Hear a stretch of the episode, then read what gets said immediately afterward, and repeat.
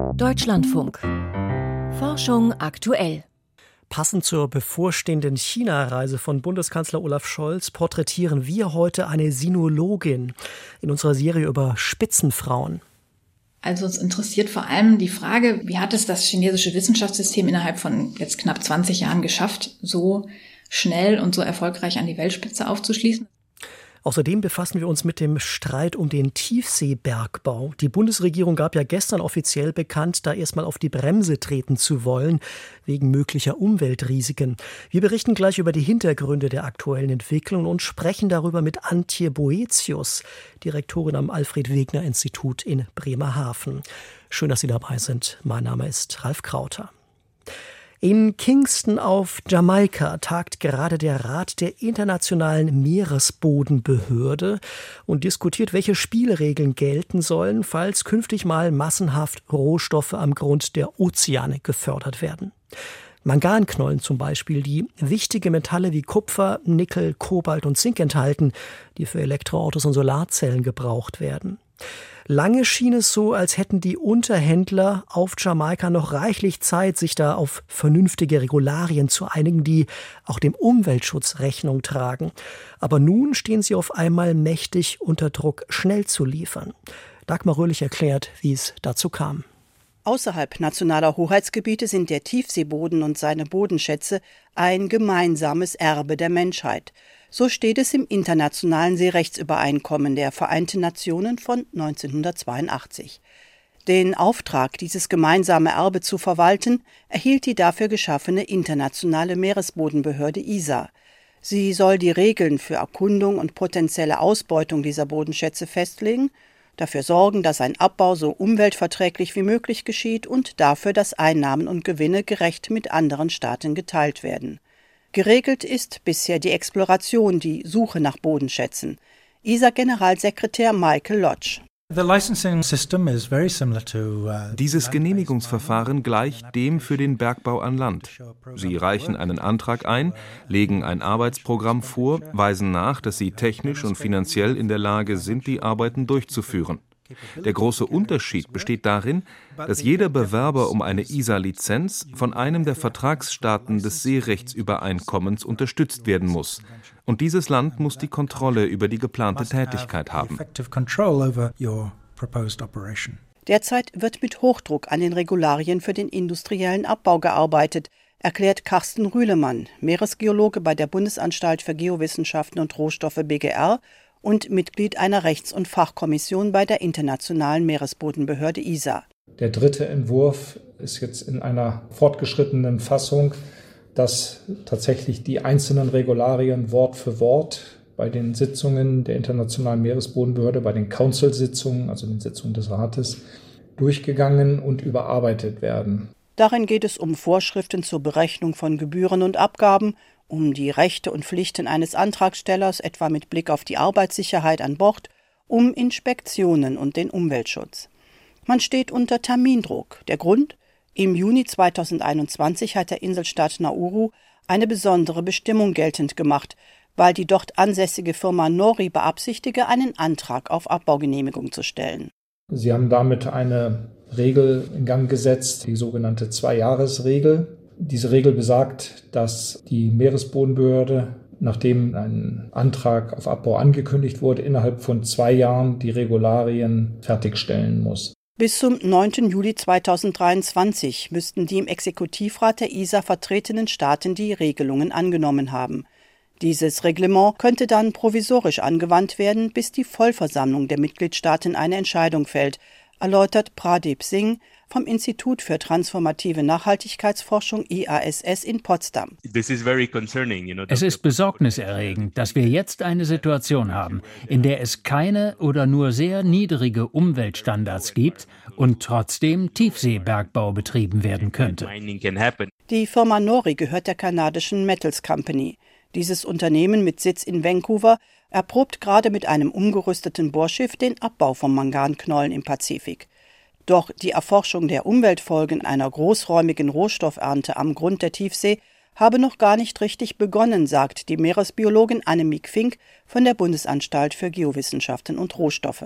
Da ist es tatsächlich wichtig im Moment, dass gewisse Standards entwickelt werden, zum Beispiel wie eine Umweltverträglichkeitsstudie auszusehen hat, wie das Monitoring- und Managementsystem auszusehen hat. Und da gibt es auf jeden Fall gute Entwürfe. Allerdings, was noch fehlt und was sehr kritisch ist, sind wirklich zum Beispiel Standards, äh, die bestimmte Schwellenwerte beschreiben. Bis zum kommenden Juli werde man keinesfalls fertig werden, urteilt Annemiek Fink. Dazu seien noch zu viele Fragen offen. In ihrem gestrigen Eingangsstatement erklärte die Bundesregierung deshalb bei der ISA-Ratssitzung, Deutschland werde vorerst keine Anträge auf kommerziellen Abbau von Rohstoffen in der Tiefsee unterstützen und werbe für eine sogenannte vorsorgliche Pause, bis wichtige Umweltfragen geklärt und entsprechende Regularien formuliert wurden. Diese Pause zu erreichen, die auch von anderen Staaten gefordert wird, das ist alles andere als trivial. Dafür könnten rechtliche Anpassungen notwendig werden, für die man die entsprechenden Mehrheiten braucht. Soweit der Beitrag von Dagmar Röhlich zu den Verhandlungen bei der Internationalen Meeresbodenbehörde ISA.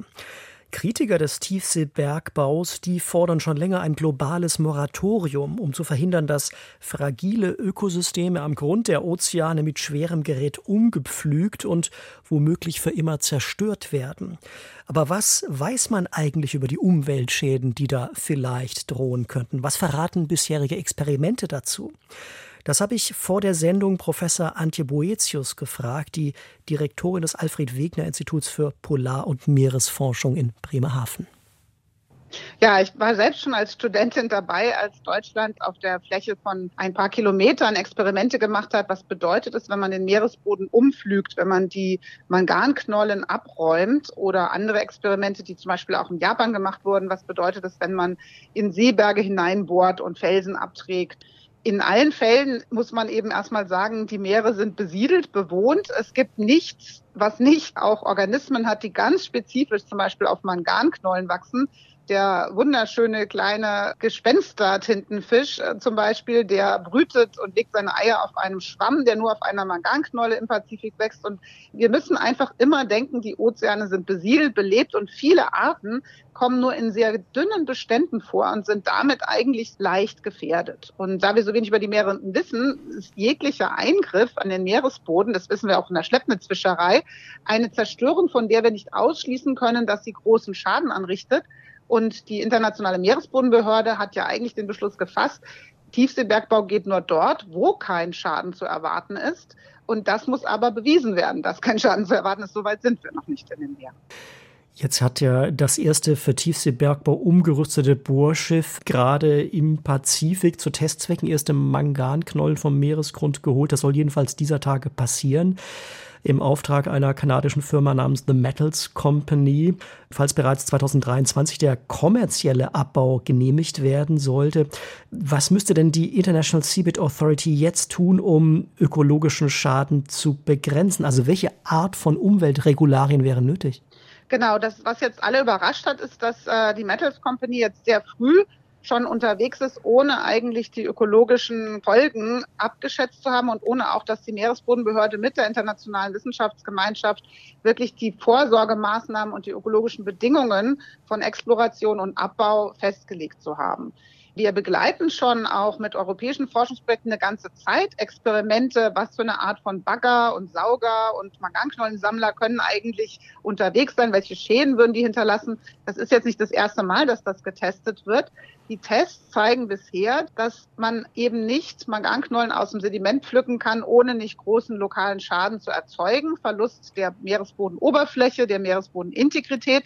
Aber was das für die Skala, auf der abgebaut werden soll, bedeutet, das ist eben noch praktisch unbekannt. Dazu müsste man ja wissen, wenn man eine Fläche rausnimmt, gibt es die Lebewesen auf der Fläche nicht anderswo auch noch.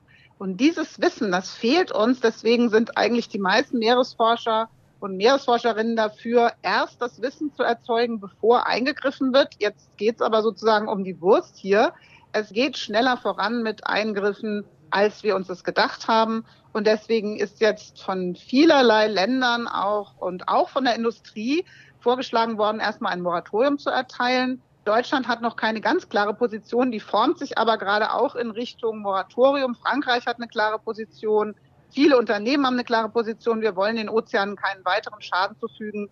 Wir wollen uns dann lieber darum kümmern, dass wir verstehen, welche Optionen wir an Land haben, vom Recycling bis zum umweltschonenden Abbau an Land. Denn eins muss man sagen, die Metalle, die wir benutzen, in unseren Handys, Autos, in den Chips, in all dem, was wir brauchen, die gibt es oft nur selten. Da haben wir geografische Abhängigkeiten und bisher ist der Abbau der Metalle an Land oft mit großer Umweltsauerei und Gefährdung von Menschen verbunden. Und so, wie es an Land läuft, geht es halt auch nicht weiter. Und das muss alles zusammen an einen Tisch gebracht werden. Da muss hingeschaut werden.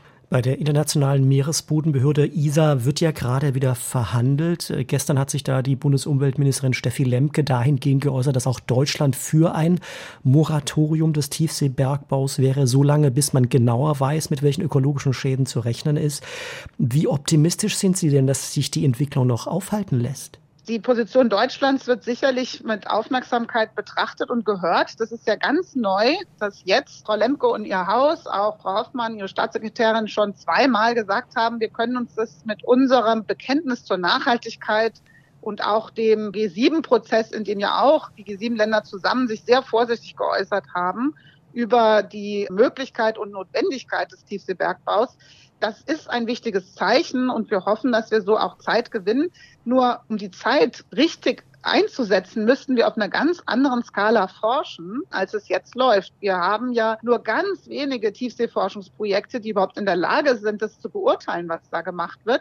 Es braucht eine Kooperation mit der Industrie natürlich, die ja auch versucht, schonende Maßnahmen zu entwickeln. Aber da sind wir so am Anfang, dass man eben sagen muss, erst muss so eine Periode kommen der Vorsichtsmaßnahmen, des genauen Hinschauens, des Wissenserzeugens und gleichzeitig müssen wir uns um was ganz Wichtiges kümmern, nämlich die Frage zu stellen, können wir nicht andere Materialien verwenden, können wir nicht sorgsamer mit seltenen Metallen umgehen und müssen wir das nicht unbedingt jetzt tun, damit nicht neue Abhängigkeiten, geografische Abhängigkeiten entstehen, die wir alle nicht gebrauchen können.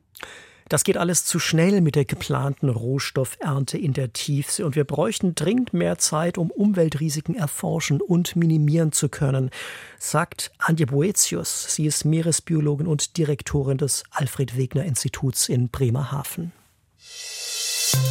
Spitzenfrauen. Top-Forscherinnen im Porträt. Die Serie in Forschung aktuell. Seit dem Jahr 2018 fördert die Max-Planck-Gesellschaft außergewöhnliche Forscherinnen im Rahmen des Lise-Meitner-Exzellenzprogramms, um sie fit zu machen für einen künftigen Direktorinnenposten. Eine der Auserwählten auf dem Karrieresprungbrett ist die China-Expertin Dr. Annalisa Ahlers. Andrea Hoferichter hat sie am Max-Planck-Institut für Wissenschaftsgeschichte in Berlin besucht. Mein Name ist Annalisa Ahlers. Ich bin von der Ausbildung her Sinologin und Politikwissenschaftlerin. Ich habe beide Fächer damals, das war noch der Magisterstudiengang, in Tübingen zu gleichen Teilen studiert, also würde mich als sozialwissenschaftliche China-Forscherin bezeichnen. Seit zwei Jahren leitet Anna-Lisa Ahlers eine Lise-Meitner-Forschungsgruppe am Max-Planck-Institut für Wissenschaftsgeschichte in Berlin.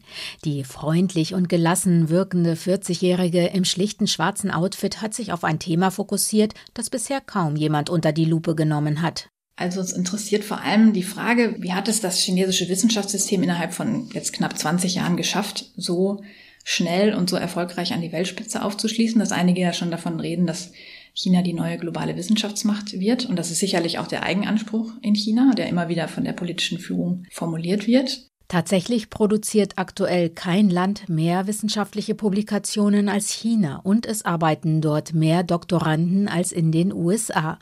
Aber was genau sich hinter solchen Zahlen verbirgt, ist weitgehend unklar. Das interessiert mich halt besonders, wie ist das Zusammenspiel zwischen dem politischen Umfeld in China und dem Wissenschaftssystem, weil eigentlich widerspricht das ja unseren landläufigen Annahmen davon, wie Wissenschaft funktioniert im Hinblick auf Wissenschaftsfreiheit, freies Forschen, freies Lehren, das in einem Kontext, der so politisch kontrolliert ist. Wie geht das eigentlich? Um diese Fragen zu klären, untersucht Ihr Team unter anderem die Rolle chinesischer Polarforscher in ihrer Doppelfunktion als Wissenschaftler und Diplomaten, europäische Forschende und ihre Arbeitserfahrungen in China und die Ethik im Bereich der künstlichen Intelligenz. Auch wie die ländliche Entwicklung und Umweltpolitik in China funktionieren oder der Kampf gegen den Smog in Städten hat Annalisa Alas schon erforscht, unter anderem am Beispiel des G20-Gipfels 2016 in Hangzhou. Ein Ergebnis, die Regierung nutzt mittlerweile viel wissenschaftliche Expertise, um in Sachen saubere Luft schnelle, aber auch langfristige Erfolge zu erzielen. Es gibt natürlich immer noch erhebliche Luftverschmutzung in China, aber die Durchschnittswerte haben sich erheblich verbessert und auch das innerhalb von ein paar Jahren. Und natürlich kann man sagen, das ist wieder die Holzhammer-Methode in China. Da wird einfach nicht lange gefackelt und dann mit autoritären Maßnahmen alles durchgesetzt, aber das ist auch nicht so einfach. Also sie haben ja trotzdem in diesem Riesenland so viele unterschiedliche Akteure, die dann doch an gewissen Stellen mal ihren Unmut auch kundtun und die sie irgendwie einfangen müssen und wie das wiederum funktioniert vor Ort in den Städten, das war auch sehr faszinierend zu sehen. Um solche Prozesse zu ergründen, durchforsten Annalisa Ahlers und ihr Team nicht nur Publikationen, Medienberichte und Akten, sondern sie sprechen auch intensiv mit den Akteuren vor Ort. Seit der Pandemie falle das allerdings flach, sagt die Forscherin, und schon vorher hätte sich die Tendenz zur Abschottung verstärkt. Also es war schon spürbar, dass es immer schwieriger wird, Interviews zu führen, dass die Leute immer vorsichtiger werden in dem, was sie bereit sind, mit einem zu besprechen dass man nicht mehr so viele positive Resonanzen auf Anfragen hat. Bevor Anna-Lisa Ahlers nach Berlin kam, arbeitete sie fünfeinhalb Jahre als Professorin an der Universität Oslo. Von Norwegen schwärmt sie immer noch ein bisschen wegen der üppigen Natur und auch, weil der Aufenthalt sie nicht nur in Bezug auf ihre Karriere weitergebracht hat. Wenn man im deutschen akademischen System groß wird, gibt es ja diesen gewissen Ethos. Also man ist mit Haut und Haar Wissenschaftlerin und das 24 Stunden am Tag, sieben Tage die Woche. Und man redet auch nur darüber und so weiter. Also ein bisschen wird das ja gepflegt in der deutschen akademischen Tradition, habe ich den Eindruck. Und in Norwegen war es sehr erfrischend, dass man eigentlich das Gegenteil machen musste. Also dass man neben dem, dass man ein sehr passionierter, engagierter Wissenschaftler ist, immer noch gezeigt hat, dass man auch noch ein Privatleben hat, Freizeit genießt, reist und Familie einen hohen Stellenwert hat. Und ich würde jetzt mal sagen, nach den fünfeinhalb Jahren in Norwegen bin ich jetzt so ein bisschen in der Mitte angekommen. Auf der außerberuflichen Prioritätenliste von Annalisa Ahlers stehen Freunde sehr weit oben, ihr Lieblingshobby Trommeln und die kleine schwarz-weiße Hündin Ella, die gerade in einer Ecke des Büros schlummert. Die Lise Meitner Initiative der Max Planck Gesellschaft weiß die Wissenschaftlerin zu schätzen, sieht aber auch Nachteile. Offenbar ist vielen Außenstehenden der Exzellenzstatus der geförderten Gruppen nicht bewusst, dass diese nicht, wie so häufig, von jungen Postdocs, sondern von renommierten Forscherinnen geleitet werden. Und noch ist nicht klar, ob es für Annalise Ahlers und ihr Team nach der ersten fünfjährigen Förderphase weitergeht. Darüber entscheidet eine Evaluierungskommission. Inhaltliche Zukunftspläne hätte sie genügend, zum Beispiel zum Thema Wissenschaft und Autokratie. China ist da ja einfach der große Fall momentan, aber es gibt ja auch andere Länder, die das betrifft, Russland, Iran und so.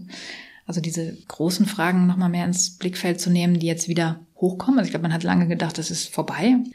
Demokratie und Wissenschaft gehen eh zusammen und jetzt kommt da halt so ein Akteur wie China um die Ecke und man muss sich plötzlich wieder mit der Frage auseinandersetzen. Geht Wissenschaft eigentlich unter diesen Umständen und ist sie nicht zu sehr politisch aufgeladen und gesteuert. Ja, und dann, also ich fände es natürlich schon am allerbesten, die Gruppe zu verstetigen, weil fünf Jahre bringen einen bei diesen riesigen Fragen ja noch nicht so weit. Da hoffe ich einfach darauf, dass das die Option ist. Wir drücken die Daumen. Die China-Expertin Annalisa Ahlers ist eine der Spitzenfrauen, die wir für unsere Serie über Top-Forscherinnen besucht haben. Andrea Huferichter hat sie porträtiert. Was sonst heute noch wichtig war in der Welt der Wissenschaft, hat jetzt Lucian Haas für uns. Eine künstliche Intelligenz hat die Struktur von mehr als 600 Millionen zuvor unbekannter Proteine vorausgesagt. Das Programm heißt ISM Fold und ist von einem Forscherteam des Facebook-Mutterkonzerns Meta entwickelt worden. Es basiert auf einer künstlichen Intelligenz, die normalerweise dazu dient, bruchstückhafte Texte zu rekonstruieren. Mit der gleichen Methode konnte das Team erst die DNA-Sequenzen und dann auch die Strukturen mikrobieller Proteine aus Metagenomdaten ermitteln. Als Metagenom wird die Gesamtheit aller genetischen Informationen bezeichnet, die in einer Umweltprobe zu finden sind, zum Beispiel in einem Tropfen Meerwasser. Die einzelnen Bakterien und Viren darin müssen dafür gar nicht identifiziert werden. In diesem Jahr hatte bereits die Google-Tochter DeepMind mit einer KI-gestützten Proteinstrukturvorhersage namens DeepFold für Aufsehen gesorgt. Metas ISM-Fold arbeitet laut Angaben der Entwickler etwas weniger genau, aber rund 60 Mal schneller.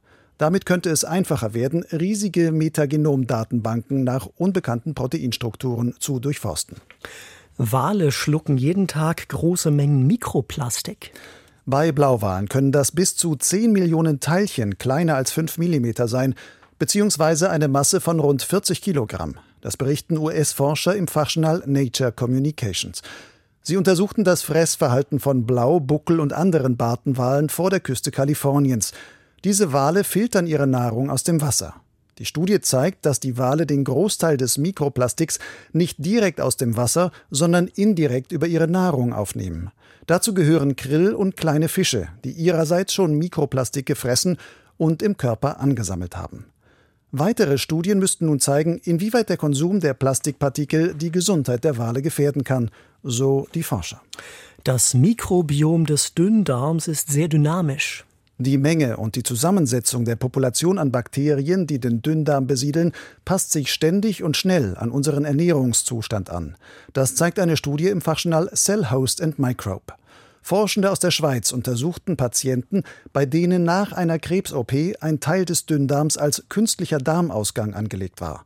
So konnten sie laufend Proben der Dünndarmflora ziehen und die Entwicklung des Mikrobioms gewissermaßen in Echtzeit analysieren. Es zeigte sich, schon nach wenigen Stunden ohne Nahrungsaufnahme verschwinden viele Bakterienarten fast völlig aus dem Dünndarm. Nach einer Mahlzeit blühen sie dann schnell wieder auf. Die Zusammensetzung des Mikrobioms passt sich dabei laufend an die Ernährungsweise an. Die Erkenntnisse könnten helfen, das Wechselspiel von Ernährung und Mikrobiom bei verschiedenen Darmerkrankungen wie Morbus Crohn oder Zöliakie besser zu verstehen. Die ersten Menschen besiedelten Südamerika von Norden nach Süden entlang der Pazifikküste. Auf eine solche Route hatten schon archäologische Funde hingedeutet. Jetzt konnte ein Forscherteam aus den USA das auch anhand von Genspuren nachzeichnen. Sie analysierten dafür DNA aus über 1000 Jahre alten menschlichen Knochen aus verschiedenen Ländern Südamerikas. Die Ergebnisse zeichnen ein komplexes Bild. Zum Beispiel muss es vor rund 1000 Jahren auch eine Migrationswelle von Süden nach Norden entlang der Atlantikküste gegeben haben, von Uruguay bis Panama.